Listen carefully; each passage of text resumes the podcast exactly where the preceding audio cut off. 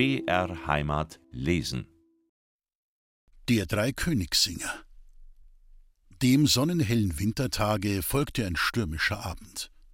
Ein scharfer, markerstarrender Ostwind durchfegte den verschneiten Bergwald, und des Arbers doppelzackige Kuppe, die sonst so stolz die Gegend beherrschte, war in ein trübes Nebelmeer gehüllt.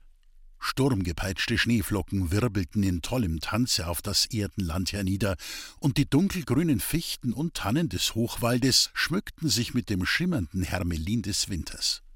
Wege und Steige waren verweht, und die kleinen Holzhäuser des Dörfchens guckten aus dem Schnee hervor, wie die Buschwindröslein aus dem grünen Waldmoos zur lieblichen Maienzeit. Des Dörfchens liebliche Fenster begannen sich allmählich zu erhellen, die Abendglocken erklangen von den Bergen und aus den Wäldern, und einzelne Goldsternlein tauchten an dem sich lichtenden Himmel auf. Die Männer gingen ins Wirtshaus, Mädchen und Burschen wanderten in die Rockenstube, um bei Arbeit, Spiel, Tanz und Gesang die Langeweile des Winterabends, die Sitzweil, wie der Weitler sagt, zu bannen.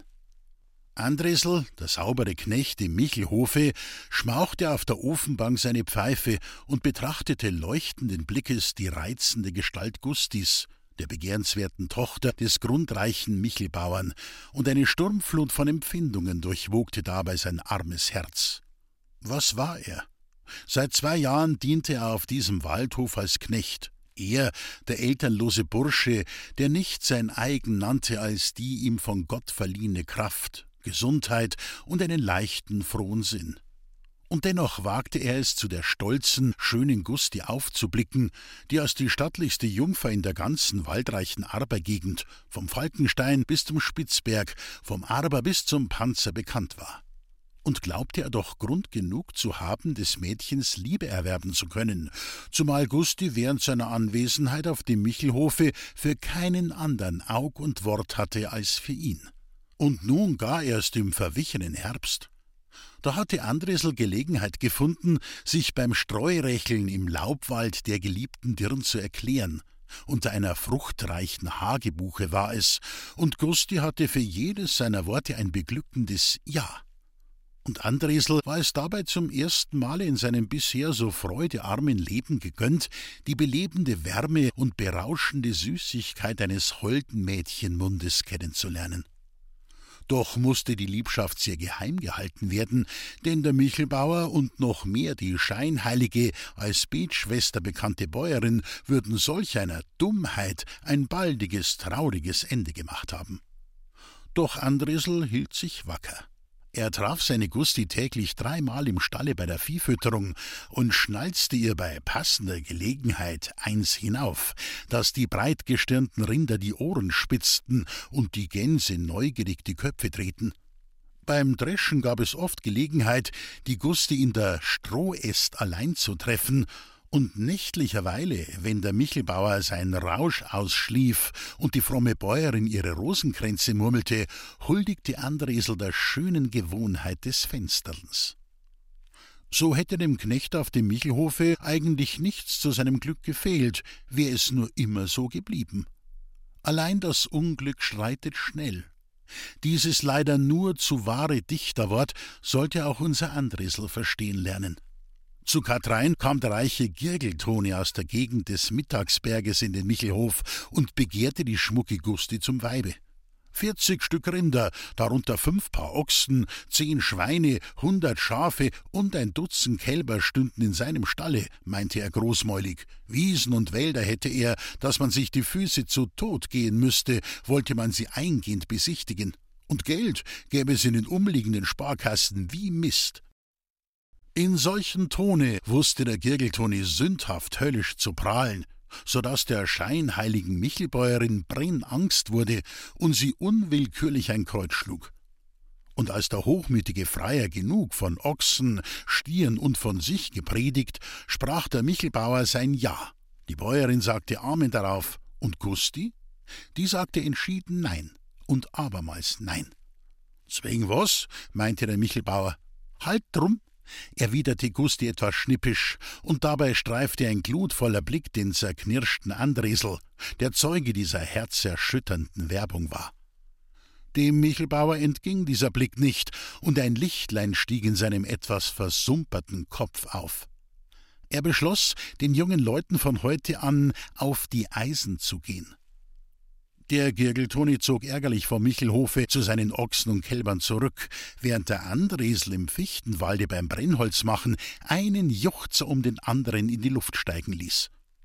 Aber nicht lange sollte dieser Siegesjubel dauern. Der misstrauische Michelbauer schützte heute Abend vor, ins Wirtshaus zu gehen, tat es aber nicht, sondern verbarg sich im hintersten Stallwinkel, um die beiden Jungleute zu belauschen. Und da erfuhr er denn, dass Andresel heute gegen Mitternacht die Gusti von der Rockenstube abholen werde. Schnaubend vor Wut stürzte der entsetzte Bauer aus seinem Hinterhalte hervor, packte den vor Schreck sprachlosen Andresel mit der Kraft eines Recken so derb an der Kehle, würgte ihn entsetzlich stark, warf den hilflosen Burschen unter grässlicher Verwünschung zur Stalltür auf den Düngerhaufen hinaus und verbot ihm, den Michelhof fürderhin zu betreten. Das war nun freilich ein tragisches Ende dieser romantischen Liebschaft. Während Gust in ihrem Kämmerlein laut schluchzte, lag der bedauernswerte Andresel bewusstlos im Schnee draußen, bis ihn gegen Mitternacht der grimmige Wintersturm zu sich brachte. Jetzt ward ihm alles klar, und nun kam auch seine Wut zum Ausbruche. Hundertmal schlug er sich auf die Stirne, gotteslästerlich fluchend, dass er sich so schmählich wie einen Hund habe hinauswerfen lassen, und er schwur dem Michelbauer bittere Rache. Sein einziger Freund im Dorfe, der biedere Schulmeister, der just von der Schenke kam, traf den obdachlosen Burschen sitzend und schluchzend auf einem Markstein, und er nahm ihn mit ins Schulhaus, wo er ihm Nachtruhe gab. Des anderen Tages schickte der Andresel in den Michelhof um seine Kleider, Wäsche und um seinen Jahreslohn, und der Gusti ließ er sagen, dass er ihr treu bleiben werde bis ans Grab. Dann verließ er den Ort. Dienen mochte er nimmer. Er hatte nur zu sehr den unbändigen Bauernstolz gefühlt. Er hasste jetzt das Herrenbrot. Frei wollte er leben in der Welt, das Wandern kam ihm in den Sinn, und ein herrlicher Gedanke blitzte in seinem Kopf auf. In seiner Kindheit hatte er mit großer Geschicklichkeit Heiligenfiguren geschnitzt. Er hatte im Christkindlspiel wacker mitgetan, und als Dreikönigssinger hatte er eine Art Ruf erlangt. Er wusste, wie diese Künste den Waldlern imponierten. Er wusste auch, dass sie ihren Mann anständig ernähren, und so wurde er Schnitzer, Komödiant und Dreikönigssinger. Das ganze Waldland vom Arber bis zum Lusen und Dreisesselberg durchzog er im Sommer mit seinen zierlichen Heiligenbildern und Kinderspielwahn und verdiente sich mit diesem Handel so manchen Spargroschen. In den Waldhäusern hatte er freie Station. Die Leute, insbesondere die Kinder, liebten ihn, denn er wusste so schöne Lieder vom Christkindl und den heiligen drei Königen zu singen, und im Geschichtenerzählen tat's ihm kein zweiter gleich. Im Winter schloss er sich einer Truppe Christkindlspieler an und zog mit ihnen von Dorf zu Dorf, von Einöd zu Einöd, um die Rolle des heiligen Josef recht wirkungsvoll durchzuführen. Und kam die Dreikönigszeit, dann am Andresel, der Dreikönigssinger, als welcher er weit und breit bekannt war, den Dreikönigsstern, der mittels seiner Kurbel gedreht wurde, die Dreikönigskrone, bestehend aus steifem, buntem Papier und Rauschgold, und das Dreikönigsgewand, zumeist ein weißes Hemd, das über den Kleidern getragen wird, und sang den andächtig lauschenden Waldlern die rührenden, echt volkstümlichen Lieder von der Geburt des Herrn, der seligsten Jungfrau, dem Kindlein in der Krippe und den drei Weisen aus dem Morgenlande vor, wobei der Stern fleißig gedreht wurde. Es war nichts Neues, was der Andresel sang, aber wie er sang, das Gefühl, das er hineinlegte, das zeichnete ihn vor allen anderen aus. Wir kommen vom fernen Morgenland, der Herr im Himmel hat uns gesandt. Zur Krippe im Stalle von Bethlehem führt uns ein glänzender Stern bequem. Kein Operntenor hätte dem Andresel das so nachgesungen, wie er es eben sang. Vier Jahre waren seit jenem großen Wurf auf den Misthaufen vergangen. Andresel, der Dreikönigssinger, trug das Bild seiner Gusti treu im Herzen, Und auch die Erbin des Michelhofes blieb ihrem Burm treu, trotz der wiederholten Werbungen des Girgeltoni. So kam das Dreikönigsfest in den Hochwald, und Andresel beschloss, dieses Mal in der Arbergegend als Dreikönigssinger herumzuziehen. Trat doch das Bild des so treuherzig geliebten und so opfermutigen Waldmädchens lebendiger denn je vor seine Seele, wollte er sie doch wieder, wenn auch nur aus der Ferne sehen, wollte erfahren, ob sie seiner noch gedenke und wie es ihr ergehe. Es war in der heiligen Dreikönigsnacht, als er durch den tief verschneiten Bergwald dem recht weit abseits gelegenen Orte Ludwigsthal zuwanderte. Kein Sternlein war am Himmel zu sehen, unheimlich heulte der Sturm, und wahre Schneefluten ergossen sich über den Wald. Andresel hatte sich in den Dörfern längs des Regen als Dreikönigssinger produziert und mit einem Beutel voll blanker Münzen wanderte er nun der Böhmergrenze zu, als ihn bei Ludwigsthal die wilde Sturmnacht überraschte. Nichtsdestoweniger schritt er munter für Bass.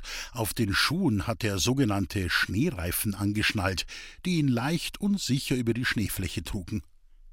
Eben hatte er die Mitte des pfadlosen Hochwaldes erreicht, als der Sturm in einen der Tannenwipfel fuhr und denselben mit furchtbarem Gekrache zur Erde schmetterte.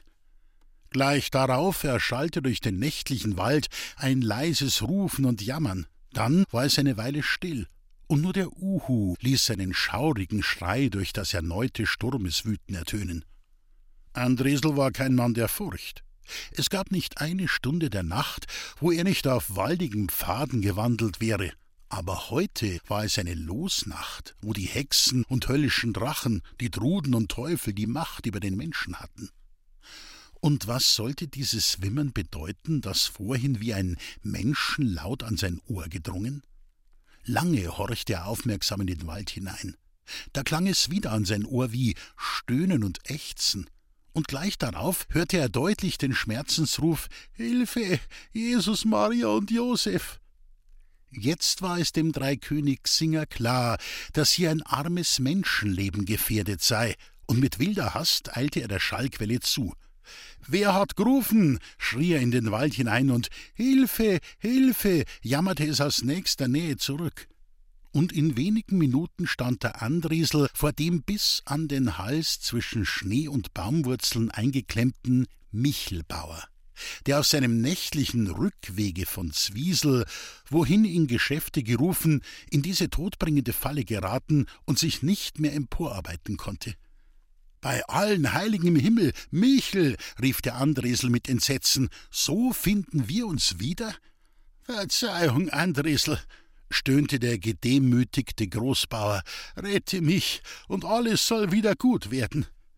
Da wich aller Groll aus Andresels Herzen, und mit großer Anstrengung zog er den schon halb erstarrten Todfeind aus dem Schneeloche empor, und auf seinen Händen trug er ihn bis Ludwigsthal borgte sich dort einen Holzschlitten aus und zog die schwere Bürde keuchend und schwitzend nach dem Waldhofe, der um Mitternacht glücklich erreicht ward.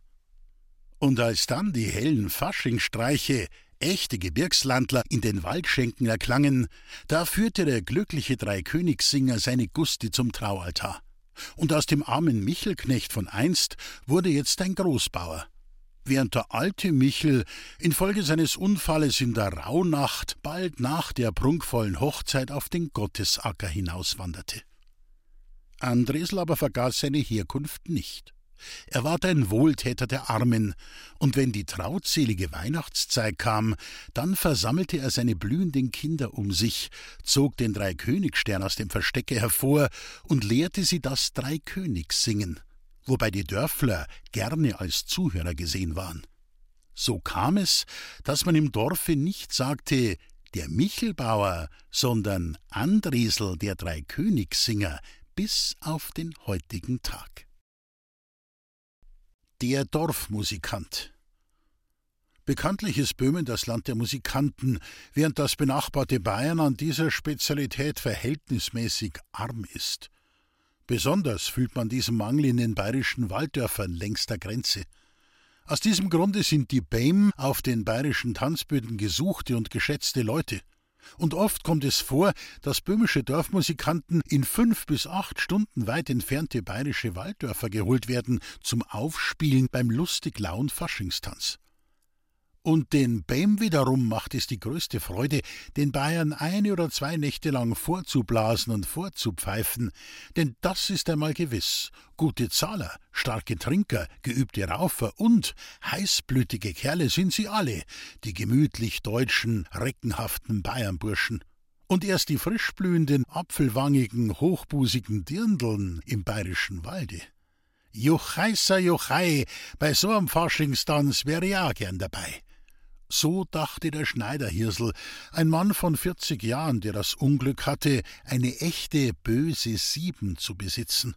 In seiner Waldheimat war er als geschulter Musikant berühmt, der auch eine eigene Erfindung hatte, wenn es der Augenblick erforderte. Er spielte die Trompete, strich den Brummbass, dass die Saiten surrten und die Fensterscheiben klirrten und die Bogenhaare flogen und auf der einklappigen Terzflöte gab er oft mit staunenswerter Fingergeläufigkeit seine mit magischer Gewalt zum Tanz lockenden Gebirgslandler zum Besten, wobei das übermütige Burschenvolk förmlich außer Rand und Band zu geraten schien. Auch auf der Gitarre war er zu Haus, und köstlich war es anzuhören, wenn er dazu seine schnurrigen Liedlein und Gstanzeln sang. Und dies alles bedeutete noch nicht den ganzen Umfang seiner reichen Begabung. Erst die Königin aller Instrumente, die Geige war es, auf welcher er wahre Wunder wirkte. Man muss sie nur einmal gesehen haben, den Schneiderhirsel, wie er die alte Fiedel, rot war sie angestrichen, an das linke Schlüsselbein gedrückt hielt, wie er hurtig den straff gespannten schwarzhaarigen Bogen strich. Die Haare zu demselben entlehnte er bei passender Gelegenheit mit kluger List den Pferdeschweifen des Dorfes, und wie er beim Auffiedeln mit den Fußspitzen den Takt zur Weise stampfte, während die kleinen grauen Augen, Brillen versehen, wie zwei leuchtende Glaskugeln durch das verworrene Tanzgewühl blitzten. Wenn da seine Gebirgstreiche, seine Vogelhupfaufs, seine Sepperl- und Mariandelpolkas erklangen, gab es kein Widerstehen. Alles wurde vom Tanzfieber geschüttelt, und unter weithin vernehmbarem Jauchzen und Schreien begann ein so entsetzlich wildes Stampfen und Drehen, Schleifen und Wiegen, Poltern und Krachen, dass der auf schwachen Fundamenten ruhende Tanzboden einzustürzen drohte. Und alles jubelte und trank dem Wundermanne zu. Hürsel, hoi Sakramentsfiedler, nocher solchs, des macht Hors. Und der so Geehrte begann aufs Neue zu streichen und zu fiedeln, dass die Rosshaare flogen und die Saiten sprangen. Und dafür gab es Geld, blanke Münze und Guldenzettel, Bier in bauchigen Steinkrügen, echt bayerischen dunkelbraunen Münchner Saft, Schweizer Käse, Semmeln, Kudelsuppen und saures Gschling und schwarzen Kaffee und Schnupftabak und Zigarren in unvertilgbarer Menge, dass der Schneiderhirsel samt seinen Genossen oft nicht wusste, wie und wo diese reichlichen Spenden unterzubringen. So emsig der Hirsel sonst geigte, so litt es ihn doch nicht immer auf seinem Platze, wenn es ringsherum so toll reigte. Oft gingen ihm seine Weisen selbst so zauberisch mächtig in die Füße, dass er die Fiedel wegwarf und mitten ins Tanzgewühl eilte, um bei den von seiner Banda fortgesetzten Klängen mit einer stehengebliebenen Dirne den Hopser oder Landler mitzumachen. Und da fügte es der Zufall, dass er immer nur das entbehrliche Julai-Resei fand, welches, weil mit einem schweren Kropfe behaftet, von den Dorfburschen unberücksichtigt blieb. Dem Hirsel war sie aber doch lieber als seine alte Zange daheim, und dem männergemiedenen Resei schmeckte es auch, an eines Männleins Seite einige Male auf dem Tanzboden auf und ab zu wackeln. So kam es auch, dass sich der Hirsel und das Rehsei bald zusammenfanden, und aus dem harmlosen Schweben und Wiegen entwickelte sich bald eine ganz respektable Liebschaft, wobei wiederum beiden Teilen geholfen war. Und nun fügte es der Zufall, dass das Rehsei nach Bayern dienen ging. Der Schneiderhirsel, der zu Hause die lebendige Hölle hatte, fühlte deshalb öfters das Gelüste nach dem Himmel des Tanzbodens. Und weil ihm daheim seine Gesponsinn durch ihre scharfe Kontrolle auch diesen Himmel raubte, so erachtete er es als das höchste Glück, wenn er ins bayerische Spielen gehen konnte. Es war an einem wetterstürmischen Faschingstag, als sich die niedere Tür zu Hirsels Stube öffnete und der Lerchenwirt von den Schmelzhäusern eintrat. Der Hirsel empfing ihn freundlich und bot ihm eine Prise Ordinari an, die der Bayer mit großem Behagen zur Nase führte. Nachdem sich dieser auch noch mit einer Schnitte Schwarzbrot gestärkt hatte, die ihm die Schneiderin als Willkommensgruß präsentierte, rückte er mit seinem Begehren heraus und forderte den Hirsel auf, am nächsten Dienstag im Lerchenwirtshaus aufzuspielen. Der Hirsel hätte beinahe einen Freudensprung gemacht, denn das Rehsei diente in den Schmelzhäusern. Allein der verwarnende Blick seiner besseren, gestrengen Hälfte belehrte ihn eines anderen, und so sagte er trocken zu. Und nun kam der bedeutungsvolle Dienstag mit einem echten Faschingswetter. Die Spielpässe waren in Ordnung, die Bassgeige ward in zottigem Fell wohl verwahrt, die Pfeifen waren sauber gewaschen, neu beledert und gehörig eingeölt und die Fiedeln frisch beseitet. Der Schneiderhirsel träumte von den Wonnen des Edens. Er hoffte Geld und Liebestribut zu erwerben, und nebenbei erstreckte sich seine Begierde auch auf den dunkelbraunen bayerischen Gerstensaft, der so wohl tut, ach, so wohl wie das Leben in einem Pfarrhofe. In solchen Erwartungen ward der Marsch nach den Schmelzhäusern angetreten, wobei sich alle wohlfühlten, bis auf den Bassgeigenträger. Dieser jedoch keuchte, watend in hohem Waldschnee unter seiner erdrückenden Last. Nach zweistündigem Steigen im Schnee war das Lerchenwirtshaus erreicht, wo sich schon das ganze Dorfvolk auf dem Tanzboden versammelt hatte. In der linken Vorderecke war der Musikantentisch aufgeschlagen. Hier nahm nun der Schneiderhirsel mit seiner Kapelle Platz.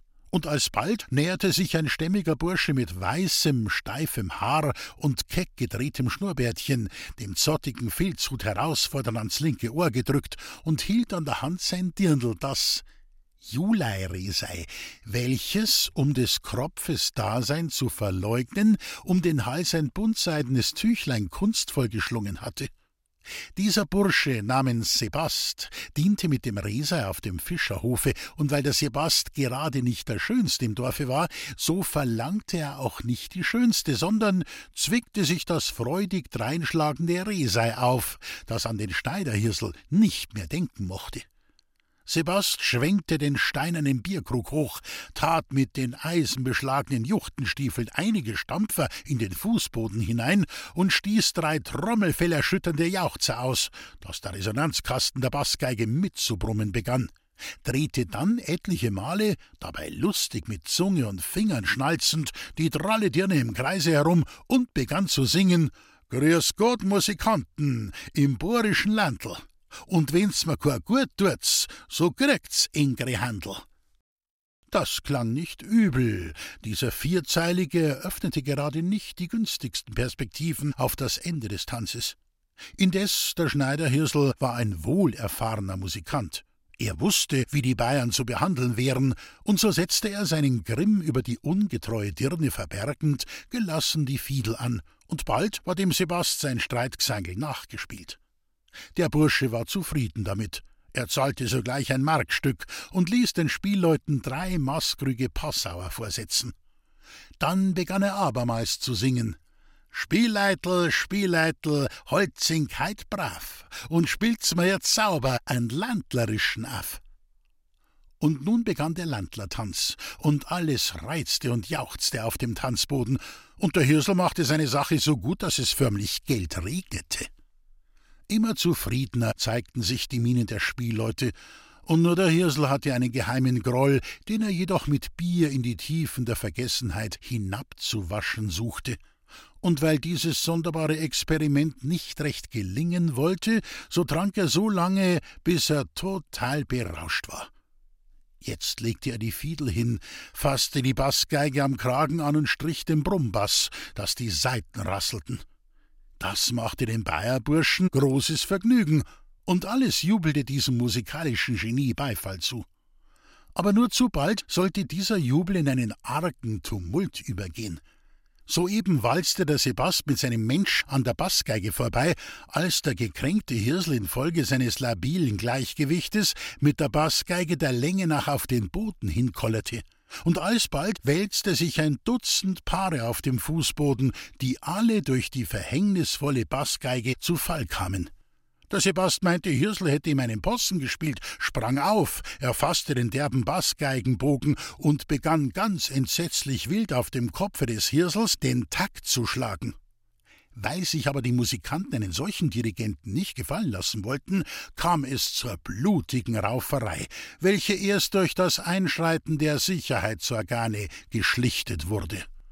Der Sebast wurde hinausgesteckt, Hirsel in ein Bett gebracht, während der Faschingstanz bei erneuter Musik bis zum Morgen fortdauerte. Es mochte in der dritten Stunde nach Mitternacht gewesen sein, als der Schneiderhirsel mit schmerzendem Kopf erwachte. Der Sturm draußen wurde flügelmatt, und ein sternlichter Himmel überwölbte die verschneite Gegend. Die Fensterscheiben des kleinen Bodenstübchens, wo der Hirsel schlief, waren mit zierlichen Eisblumengebilden bedeckt, ein Zeichen, dass es draußen stark fror. Der in seiner Musikantenehre empfindlich gekränkte Hirsel saß lange sinnend auf dem Bettrande und überdachte die Schmach, die er heute einer nichtssagenden Dirne wegen erlitten. Er, der weit und breit gerühmte Musikus, wurde mit seinem eigenen Geigenbogen so derb geprügelt. Voll Ingrimm machte er sich auf, verließ heimlich die kalte Stube und enteilte ins frostige Freie. Hu, wie da die scharfe Winterluft in seinen Leib fuhr wie ihn da der grimmige Frost schüttelte, dass er zu zittern begann. Vom Tanzboden her vernahm er die lustigen Klänge der Musik, und helle Jauchzer und ungestümes Stampfen drangen an sein Ohr. Dem Schneiderhirsel wurde brennheiß zumute. Die Schande, die Schande, murmelte er einige Male und eilte dann heimzu nach seinem Dörfchen. In Bayern hatte er nichts mehr zu suchen. Das Mensch war verloren, und statt der Triumphe hatte er nur Spott und Schande eingeheimst. Weil aber der Bierdunst noch immer nicht ganz aus seinem Kopfe gewichen war, so ging es mit dem Fortkommen verhältnismäßig langsam vonstatten. Wohl war der Frost eine bewegende, anspornende Macht, allein die steifen Beine wollten und konnten nicht recht ausgreifen, und als endlich mühsam die Mitte des Grenzwaldes erreicht war, versagten sie gänzlich den Dienst. Der Hirsel rastete eine Zeit lang auf einer Rune, allein der Frost spornte zu erneutem Schritte an. So kam es, dass der halb wache, halb schlaftrunkene Musikant bald den Weg verfehlte und sich in der schneetiefen Waldweite verirrte. Jetzt wurde er gänzlich nüchtern. Zu rufen und zu beten begann er, dass es weithin widerhallte. Alle Heiligen im Himmel, die selige Gottesmutter und die vierzehn Nothelfer flehte er um Rettung an. Vergebens. Erschöpft sank er unter einer hochragenden Tanne nieder und schloss die Augen. Nicht lange währte dieser todbringende Schlummer. Der Frost war stärker als die Natur des Hirsel und machte denselben wieder lebendig. Der Dorfmusikant wollte sich nun aufrichten, allein die Beine waren steif und versagten den Dienst. Um nicht ganz umkommen zu müssen, umklammerte er den Baumstamm und umkreiste denselben auf den Knien rutschend, wohl eine gute Stunde lang. Jetzt aber fuhr es ihm wie Feuer in die Finger. Er wollte sie biegen, umsonst. Steif und starr blieben sie, wie Horn und Eisen. Sie waren total gefroren. Soeben säumte sich der Osten mit purpurnem Gewölk, da vernahm der erstarrende Musikus aus der Ferne einen Waldhornruf und nach einer kleinen Pause ein Trompetensignal. Seine heimziehenden Kameraden waren nahe. Helft's war er noch imstande auszurufen. Dann sank er hin auf den hartgefrorenen Schnee und gab kein Lebenszeichen mehr. Der sonst so lebenslustige Mann war furchtbar gedemütigt. Nachdem ihn die Kameraden durch energische Wiederbelebungsversuche zu sich gebracht und nach Hause geschafft, zeigte es sich, dass die Beweglichkeit seiner Finger für immer verloren war. Und von nun an war es aus mit seiner viel bewunderten Kunst. Jetzt hatte er nur noch eine Wahl, nämlich als Clarinobläser auf dem Chore mitzutun, und er saß bis an sein seliges Ende in der Trompeterbank und ließ beim Gloria und Dona hell sein Instrument mitschmettern. Dem Juleiresei schwur er zwar, ihr den Kropf auszulassen, wenn sie ihm unterkäme, hat aber dies schwarze Vorhaben nicht ausgeführt, sondern blieb zeitlebens der ehrliche, wackere Gfred Schneider. wie er im Dorfe nach seinem Unglück fortan hieß.